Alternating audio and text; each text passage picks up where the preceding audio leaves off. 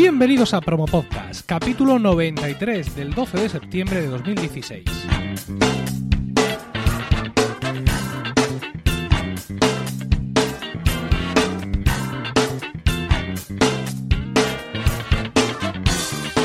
Muy buenas, mi nombre es Emilcar y esto es Promo Podcast, un podcast sobre micrófonos, técnicas de grabación, publicación, edición, medición de audiencias, entrevistas a podcasters.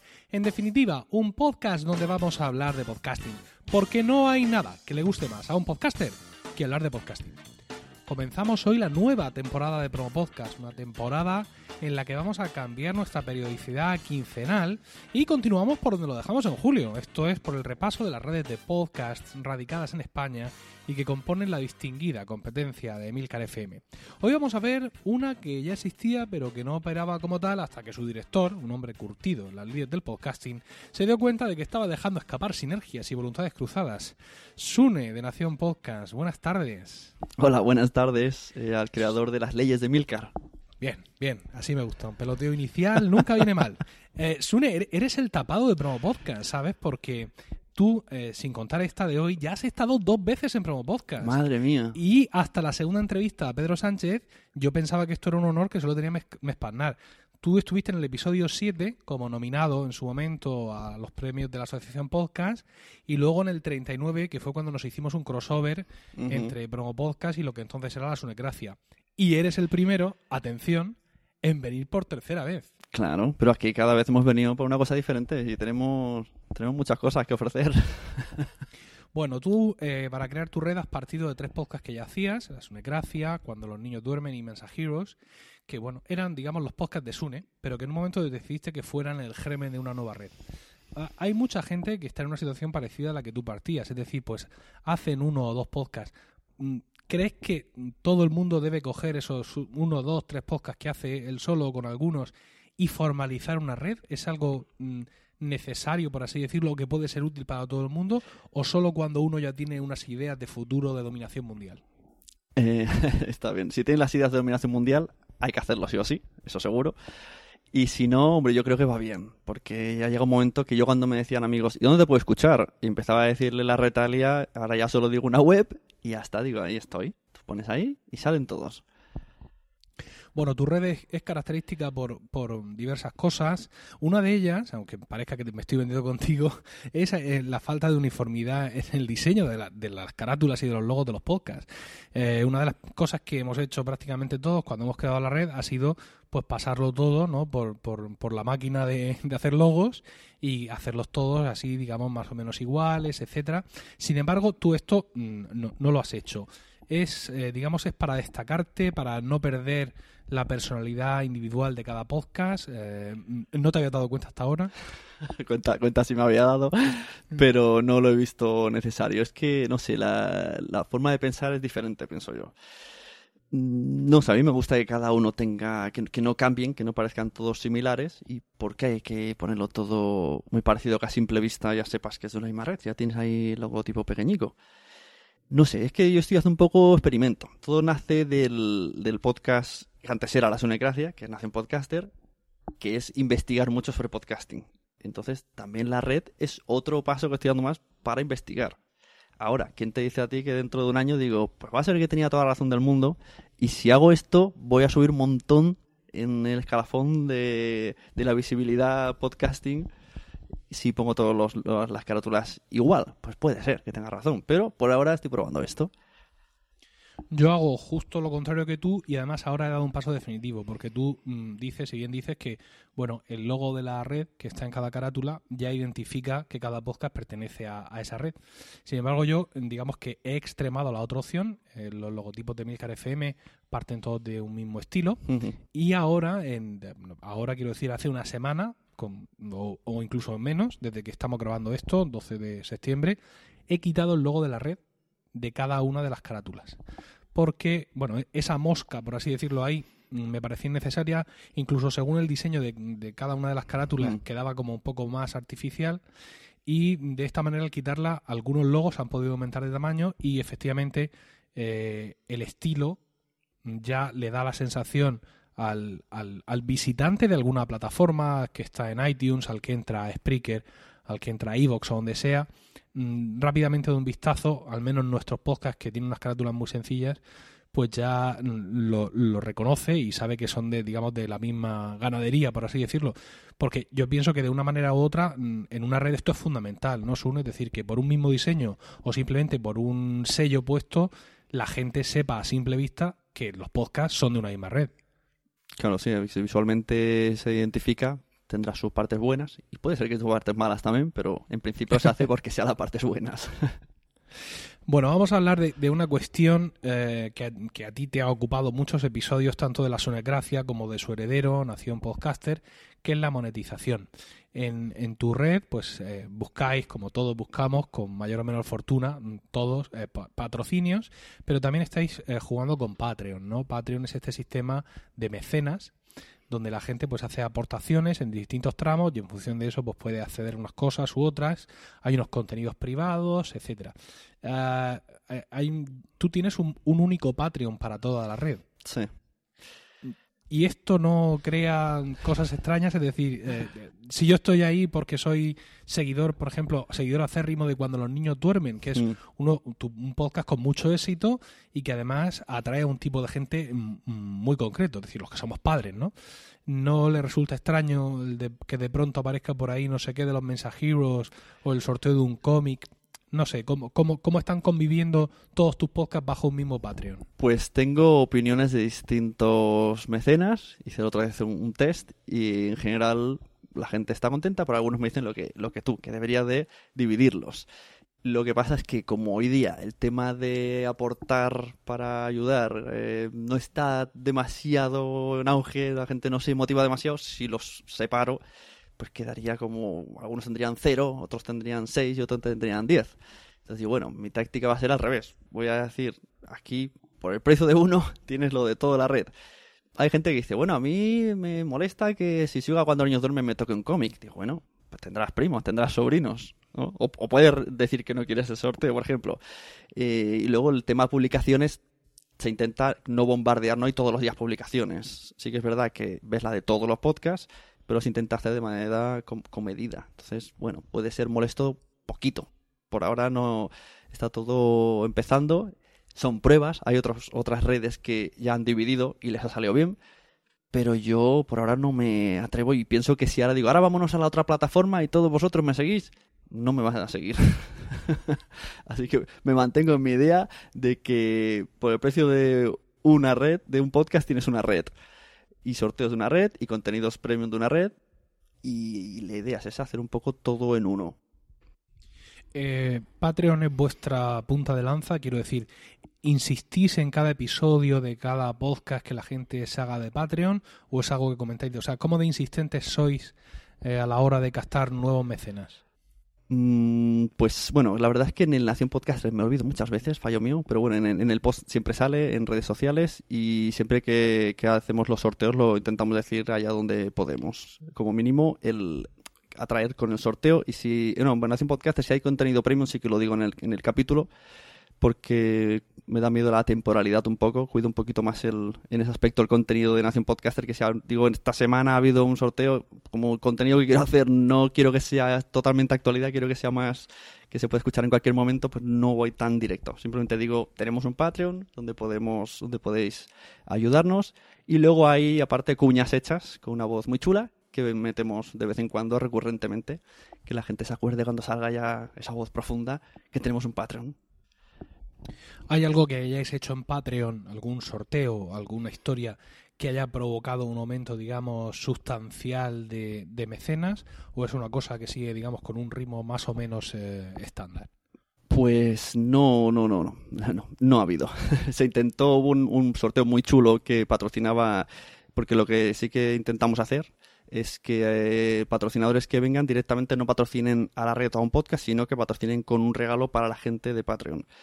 Esto es, eh, Podcast Pro lo hizo una vez, puso un micrófono con un acople muy chuli y no, no hizo que todo el mundo viniera. A lo mejor se apuntaron uno o dos, pero no hay, realmente no, no atrae mucho lo de los sorteos. Ese estudio de mercado está ya, ya comprobado por mí y por mucho que sea muy, muy bueno el, el regalo, no hace que venga más gente. casi creo que mejor hace el contenido, más contenido extra y, y que sepas que nadie más de fuera lo va a poder consumir. Pienso que eso puede atraer más. Eh, hace bueno, una vez que, con, que consolidaste tus redes con tus tres podcasts, eh, vino el, un cuarto, un cuarto programa que en este caso fue un fichaje, ¿no? Porque ¿Por qué podcast? Que es el cuarto podcast de tu red, es un programa que ya existía y con una larga trayectoria. Este, ¿Esta incorporación es ocasional o tienes planes para añadir más, para fichar más podcasts para tu red? Eh, sí, vendrán más, pero cuido mucho quién entra, porque como todavía estoy experimentando, como la intención es compartir eh, lo que se consiga de Patreon, cuando se llegue a una cierta cifra que no sea repartir tres duros cada uno, por ahora el dinero prácticamente se está haciendo para, para que se vuelva a los sorteos y a los propios oyentes, pero a partir de cierta cifra ya tengo acordado que se dividirá todo entre todos los que los, los podcasts que hayan. Entonces cuido mucho que la gente que la conozca, que sean más bien amigos, no, no puede entrar cualquiera así, hola, me quiero meter en tu red en tal caso, si me pareciera bien, habría que hablar bien del tema Patreon. Hay cosas muy punteagudas en esta red. Entonces, eh, y realmente al principio no quería meter a nadie, pero en el primer capítulo de Nación Podcaster Blanca, que es de Por qué Podcast, me lo preguntó si quería meter a alguien más y no sé, como me encendió la chispa y pensé, ¿por qué no? Porque Podcast es un buen podcast, los conozco, son del mismo estilo que yo y puede encajar en la red y ya he hablado con otras personas que son también amigos, que colaboro con ellos en Podzap y tal, y hay cosas ahí. Pero siempre intento que sea un entorno cercano para tenerlo todo más controladito.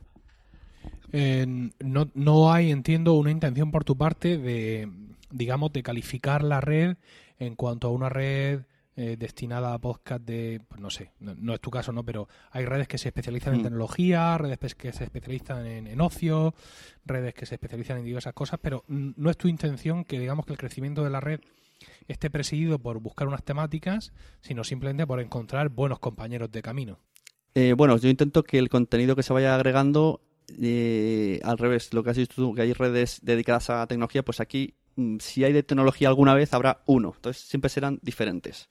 Hubo uno que estuvo a punto de entrar, que era de música, por ejemplo. Ah, hay otro que es de relatos, que está por ahí, estamos negociando. Entonces sí que van entrando, pero intento que no repitan temática. Hemos podido escuchar a, uno de los integrantes de Por qué Podcast eh, aparecer en, Nación Podcaster como enviado especial a un evento y me preguntaba si esto fue también eh, circunstancial o una de tus ideas es precisamente ver colaboraciones cruzadas eh, entre los, los, distintos presentadores de, de, tu red, es decir, que alguien de por qué podcast pueda ir ocasionalmente a los mensajeros o a cuando los niños y todo este tipo de cosas. Este juego de piezas de ajedrez, ¿lo tienes en mente? Bueno, eso se está haciendo, sí, se está haciendo, pero no era una táctica, simplemente por lo que, por la misma, por lo mismo que he dicho antes, como son amigos conocidos, sé que me van a responder, pues eh, lo traje para reportero y a partir de ahí empezamos las negociaciones también aparecerán algún día en cuando los niños duermen, sin duda, porque son padres. Entonces sí, pero no está pensado como táctica como tal, simplemente porque, bueno, porque son gente cercana a mí, igual que un día Wichito puede aparecer en Hacen Podcaster y nosotros hemos aparecido en Porque Podcast, pero no por ninguna estrategia de red ni nada, sino por, por la cercanía, por lo mismo de antes a, los anteriores invitados de esta serie sobre la competencia de Milcar FM, que son CJ Nava de Postar, José Luis Hurtado de H2O y Pedro Sánchez de AV Podcast, les hice una pregunta sobre Podium que tenía un enunciado larguísimo. Vamos a no repetirlo aquí, ese enunciado, sobre todo porque además tú ya has tratado mucho el tema de Podium, has participado en debates y tienes un podcast propio, un, un episodio propio sobre el tema. Así que te voy a resumir muy rápidamente. Podium Podcast eh, vamos a aprovechar ahora que está la cosa ya más tranquila, que ellas además no han vuelto todavía de vacaciones. La pregunta sería muy sencilla. Desde tu punto de vista, ¿Podium Podcast bueno, malo o indiferente para el podcasting? Para el podcasting, bueno. Sí, yo no, no creo en brujas. Si Prisa hizo lo que hizo, puede ser que lo que haga, también puede ser que lo haga Google, también puede ser que lo haga puede ser que le haga muchas cosas, pero realmente en cuanto a podcast ellos quieren, les interesa que crezcamos todos para crecer ellos, lógicamente, porque ellos son una empresa y quieren ganar dinero.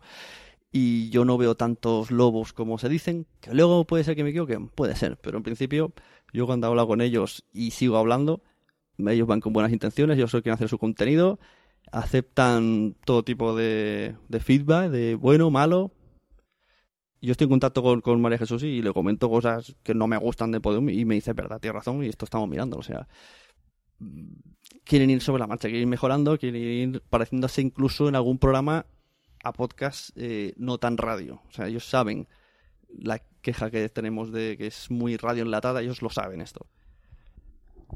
Te equivocas, te equivocas. Quieren nuestra destrucción y nuestra aniquilación. Pero es un sentimiento mutuo, ¿eh? porque yo también quiero la suya.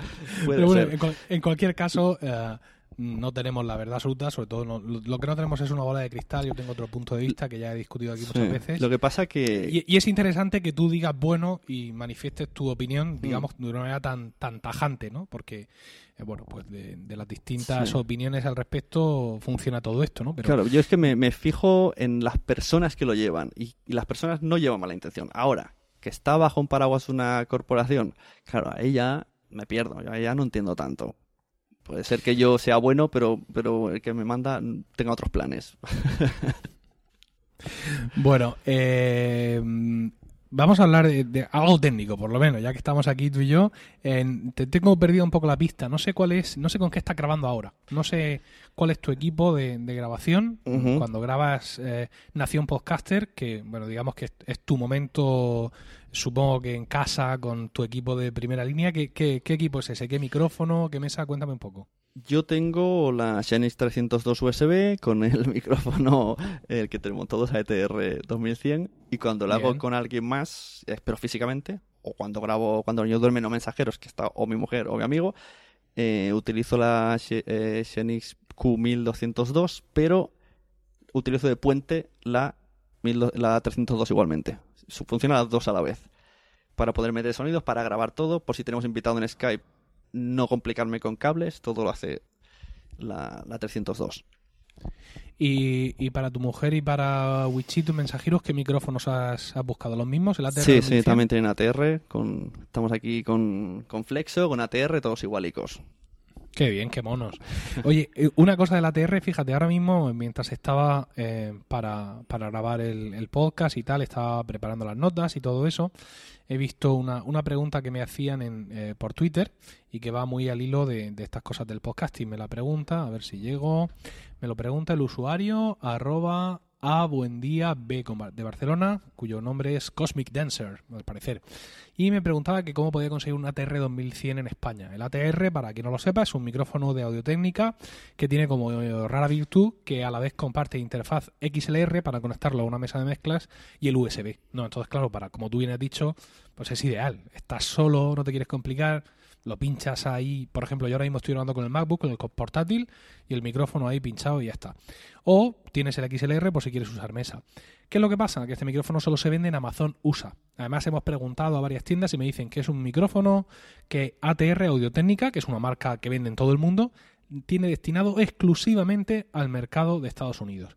Con lo cual, si lo quieres comprar, tienes que irte a Amazon USA, comprarlo, te lo mandan aquí a España, te cobran ya unos gastos de aduana, pero amigo, puede que al pasar por la aduana te lleves un susto. Entonces, buscando, buscando, he encontrado una alternativa muy buena, que lo hablé con José Luis de H2O también cuando estuvo aquí, que es el Samsung Q2U. No sé si lo conoces. Lo conozco porque te pregunté el otro día, porque cuando los niños duermen colabora con nosotros la chica de Madresfera y no me gusta el sonido que tiene, que me dijo la marca de micrófono y no me acuerdo cuál es, pero es una así tipo marca blanca. Y entonces te pregunté y, y no sé cuándo saldrá este podcast, a lo mejor, pero en- es el, hoy martes o mañana le llega a ella a su casa un micrófono Ah, de mira, estos. O sea, ese- eso lo he comprado sin que lo sepa, así que tendremos, a ver, a ver en el podcast, veremos en directo su sonido y mi sonido. Pues yo, yo he visto algunos vídeos de YouTube donde comparan ambos, ambos micrófonos y eh, no es ya que sean iguales, es que eh, para mí el Samsung supera la calidad de sonido, al menos para el tipo de voz del- del, del señor, un hombre en este caso que hacía la prueba, me gustaba más su voz en el Samsung. Y yo pienso que para mi voz y en general para voces de hombre como las nuestras, media aguda, puede funcionar bien. Habría que hacer pruebas, evidentemente, con, con las demás voces, pero este es muy interesante porque este sí se vende en, en- en Europa, en España, está en Amazon, eh, está en otras tiendas, y entonces pues es una, una alternativa interesante porque este juego del doble interfaz pues la verdad es que es muy, es muy simpático. Y ya con lo que me has dicho, mm, ya me ahorro una pregunta, porque te preguntaba cómo equipabas a, tus locutores, digamos, externos, si es que tenías alguno, pero ya me has dicho que a la chica Madrefera le llega esto De, de, sorpresa. Por ahora le llega ya y, a ver si vienen más locutores externos, no lo sé. Pero en principio todos tienen. A, a Wichito le dije mira, en, en Wallapop está el, podcast studio por 30 euros, compra. y fue corriendo y compró. Oye, eh, vamos, estamos casi terminando la, entrevista y bueno, eh, como tú y yo nos conocemos y, y, además pensamos que la audiencia de este episodio nos conoce a los dos, no estamos hablando de tus podcasts y eso es lo único que nos faltaría, ¿no? Que expliques un poco de qué va eh, cada uno de los podcasts de tu red. Entonces, si te parece, yo te voy dando pie y tú los vas presentando o diciendo de qué van. Vamos a empezar por el más antiguo, que sería eh, Nación Podcaster, que antes, como veis, se llama muy parecido a la red, ¿vale? Esto es porque Sune es así, a él le gusta confundir a la gente, le gusta hacer que nos apuntemos cosas en la mano para que no se nos olviden.